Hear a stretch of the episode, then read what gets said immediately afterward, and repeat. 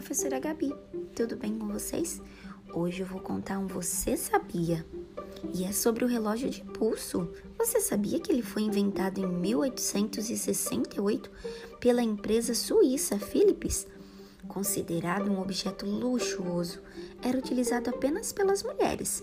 Os homens usavam relógio de pulso, mas para Santos Dumont, o inventor do avião, era difícil tirar o relógio do bolso durante os voos.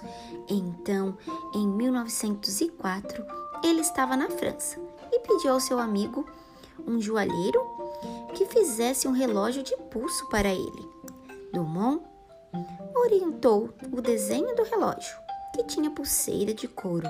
Por isso, o relógio foi batizado como Santos, em sua homenagem e os primeiros dez relógios, Santos tinha a imagem do seu rosto no mostrador.